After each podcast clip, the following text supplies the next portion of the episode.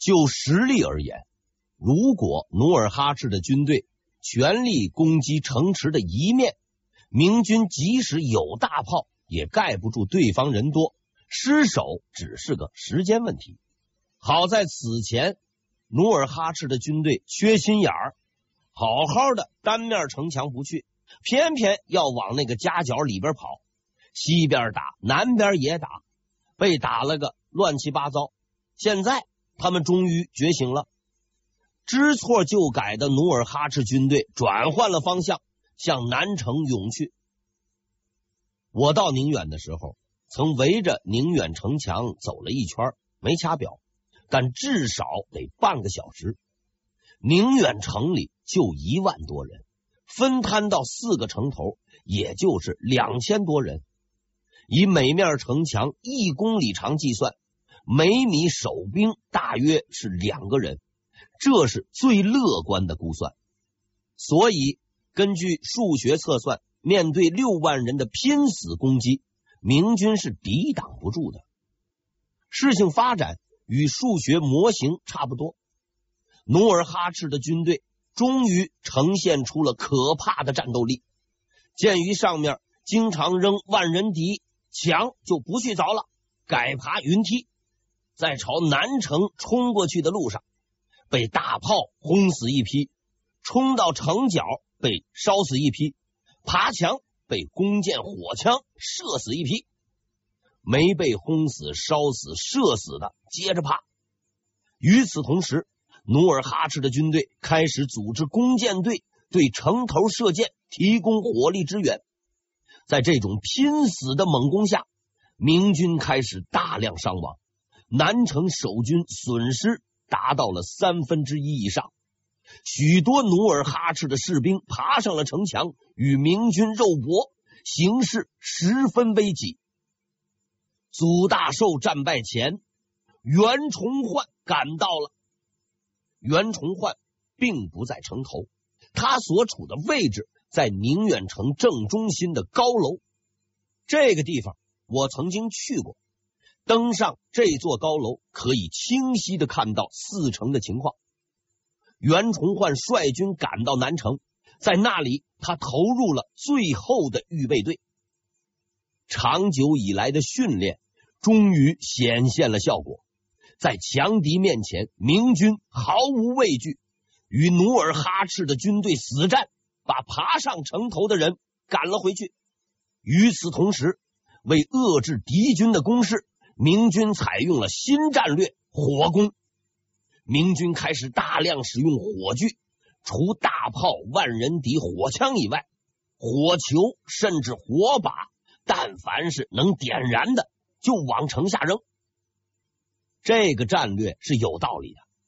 你要知道，这是冬天，而冬天时，努尔哈赤的士兵那都是有几件棉衣服的。战争是智慧的源泉。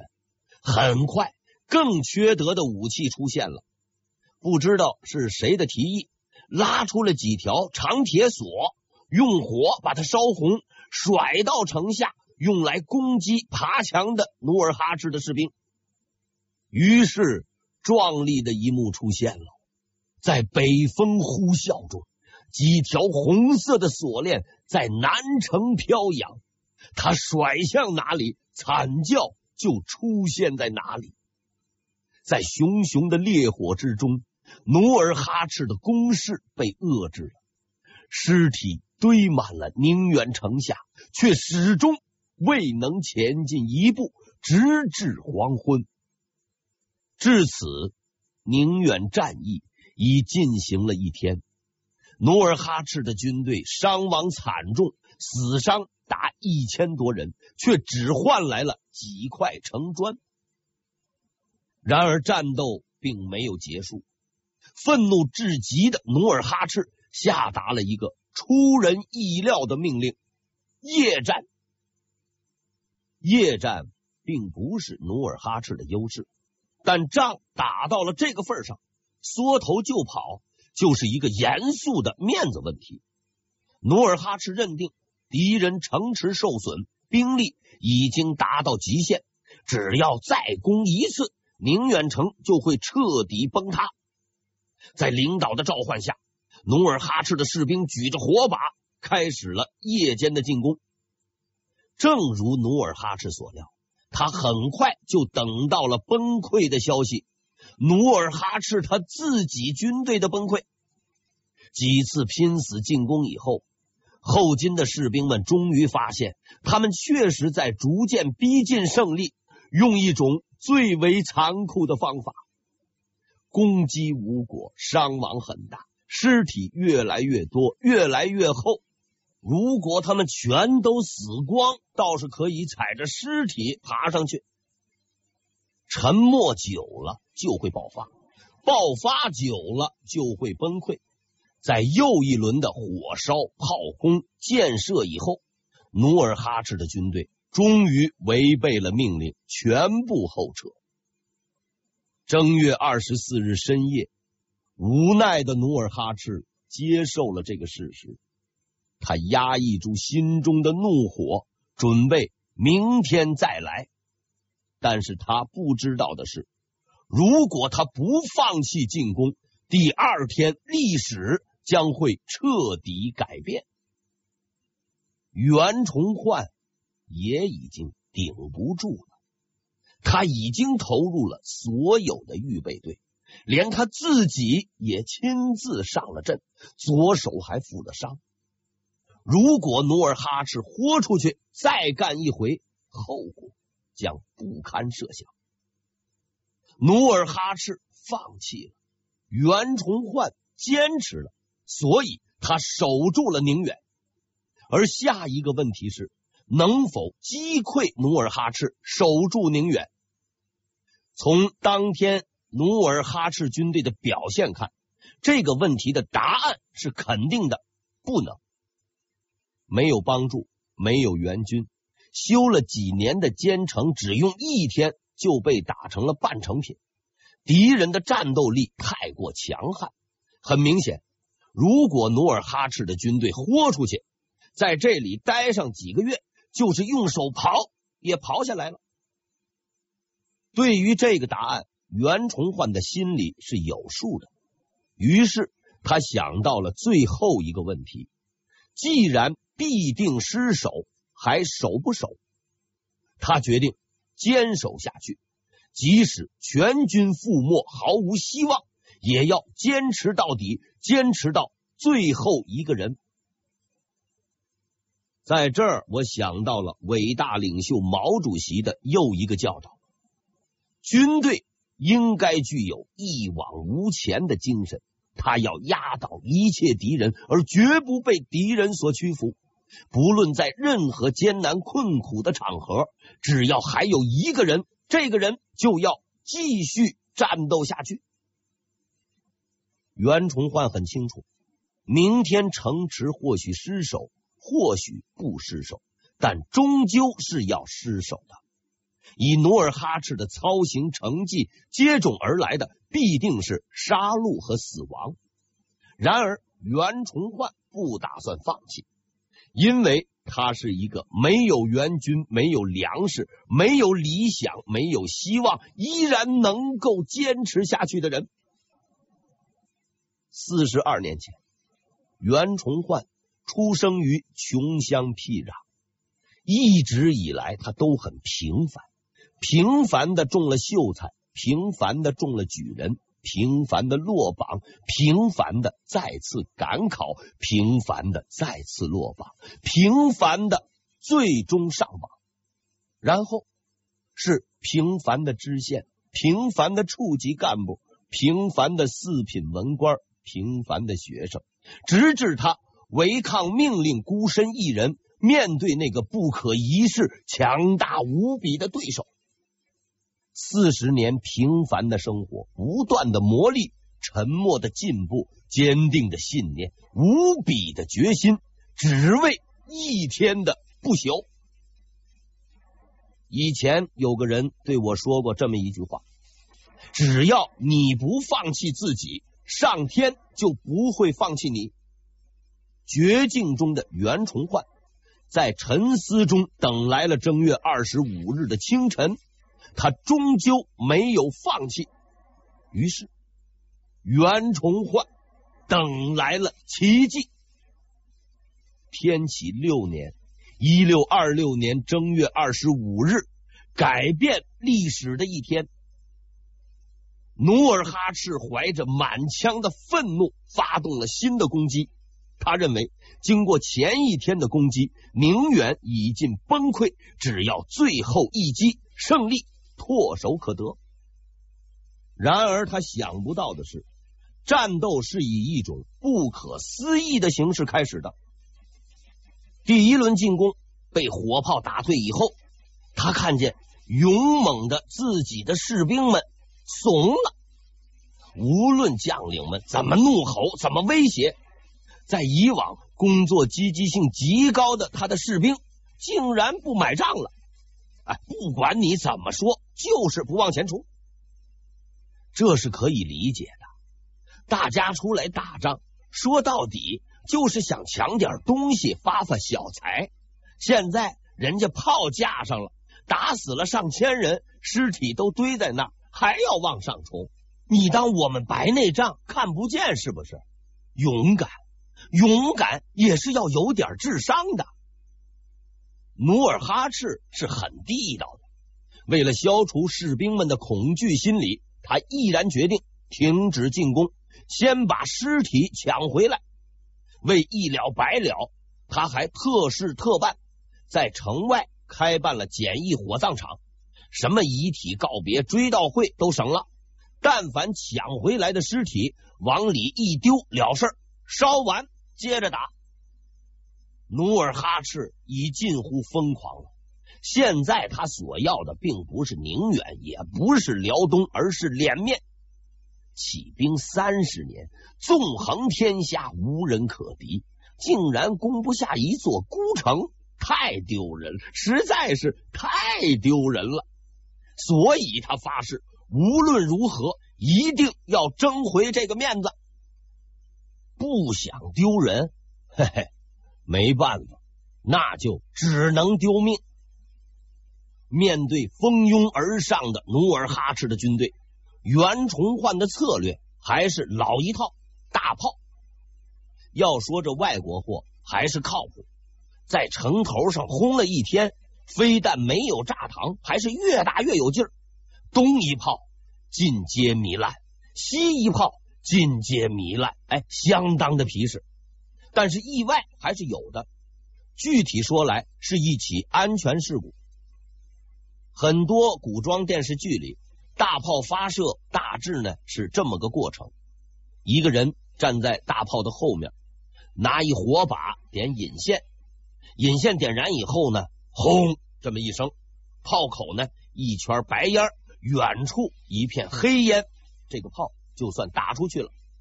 可以肯定的是，如果你按照此方式发射红夷大炮，哎，必死无疑。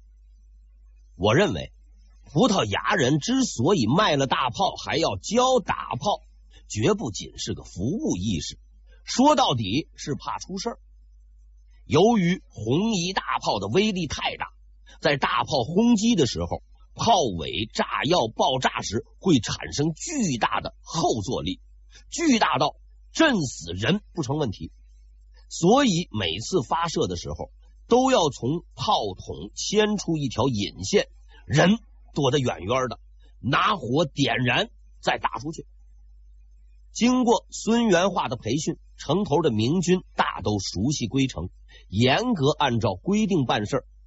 然而，在二十五日这一天，由于城头忙不过来，一位通判也上去凑热闹，一手拿线，一手举火，就站在炮尾处点火，结果被当场震死。但除去这起安全事故以外，整体情况还算正常，大炮不停的轰。努尔哈赤的军队不停的死，然后是抢尸体，抢完了再烧，烧完了再打，打完再死，打死再抢再烧，死死烧烧是没有穷尽也。直至那历史性的一炮，到底是哪一炮，谁都说不清。但可以肯定的是，在那寒冷的一天，漫天的炮火轰鸣声中，有一炮射向了城下，伴随着一片惊叫和哀嚎，命中了一个目标。这个目标到底是谁，至今不得要领，但可以肯定是相当重要。因为一个不重要的人是不会坐在黄帐子里，也不会让大家如此悲痛，嚎哭着奔去。对于此人的身份有多种说法，明朝这边说是努尔哈赤，清朝那边是压根不提，这也不奇怪。如果战无不胜的努尔哈赤在一座孤城面前对阵一个无名小卒，被一颗无名炮弹重伤，实在太不体面。换了我，我也不说。于是接下来，袁崇焕看到了让他百思不得其解的景象：冲了两天的后金军退却了，退到了五里之外。很明显。坐在黄帐子里的那个人是个大人物，但按照努尔哈赤军队的道德标准，死个把领导也不是什么大事，这实在是件相当奇怪的事情。第二天，当袁崇焕站在城头的时候，他终于确信自己已经创造了奇迹。努尔哈赤的军队仍然在攻城，攻势。比前两天更为猛烈，但长期的军事经验告诉袁崇焕，这是撤退的前兆。几个时辰之后，努尔哈赤的军队开始总退却。当然了，努尔哈赤是不会甘心的，所以在临走之前，他把所有的怒火发泄到了宁远城边的觉华岛上。那里还驻扎着几千明军以及上万名无辜的百姓。那一年的冬天很冷，原本相隔几十里的大海结上了厚厚的冰。失落的后金军队踏着冰层向岛上发动猛攻，毫无遮挡的明军全军覆没。此外，士兵屠杀了岛上所有的百姓。以显示努尔哈赤的雄才大略，并向世间证明努尔哈赤先生并不是无能的，他至少还能杀害手无寸铁的平民。宁远之战就此结束，率领全部主力拼死攻击的名将努尔哈赤，最终败给了仅有一万多人。驻守孤城的袁崇焕铩羽而归。此后，努尔哈赤的损失极为惨重。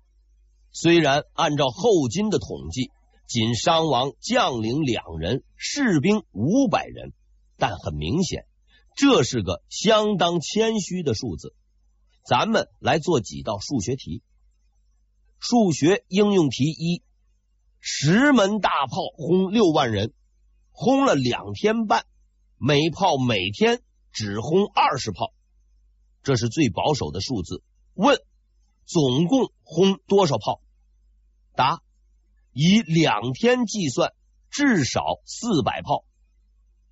数学应用题二：努尔哈赤军队总共伤亡五百人，以明军攻击数计算，平均每炮轰死多少人？答：以五百除以四百，平均每炮轰死一点二五人。参考史料：红夷大炮者，周而不停，每炮所中，糜烂数十尺，断无生理。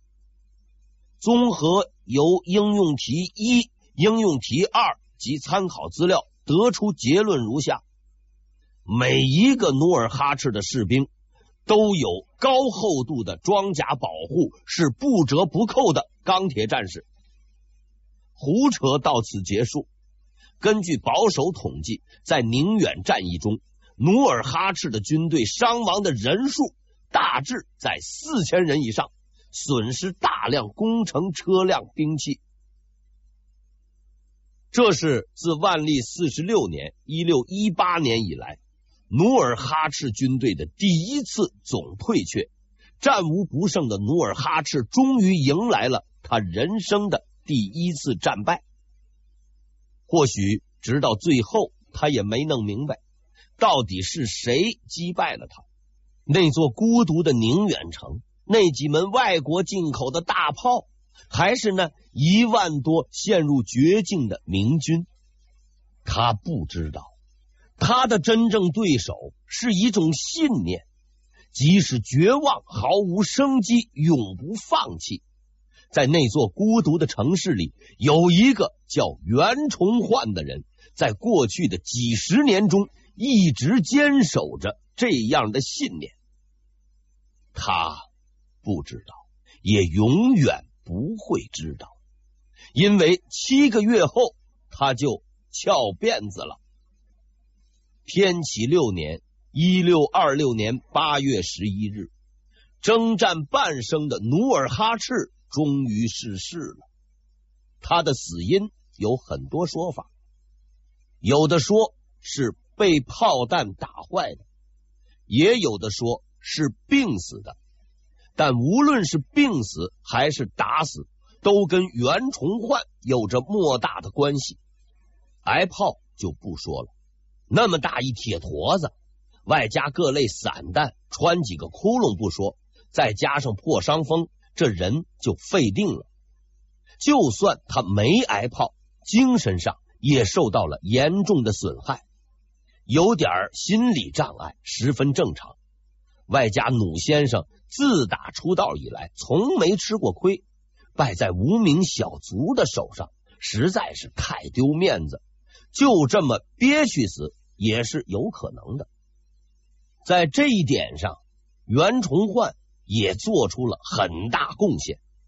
在击退努尔哈赤后，他立即派出了使者给努老先生送去了一封信。这封信的内容如下。你横行天下这么久，今天竟然败在我的手里，应该是天命吧？努尔哈赤很有礼貌，还派人回了礼，表示下次再跟你小子算账，约期再战。至于努先生的内心活动，用他自己的话说是这样的：我。自二十五岁起兵以来，攻无不克，战无不胜。小小的宁远竟然攻不下来，这是命啊！说完不久就死了。一代枭雄努尔哈赤死了，对于这个人的评价众说纷纭。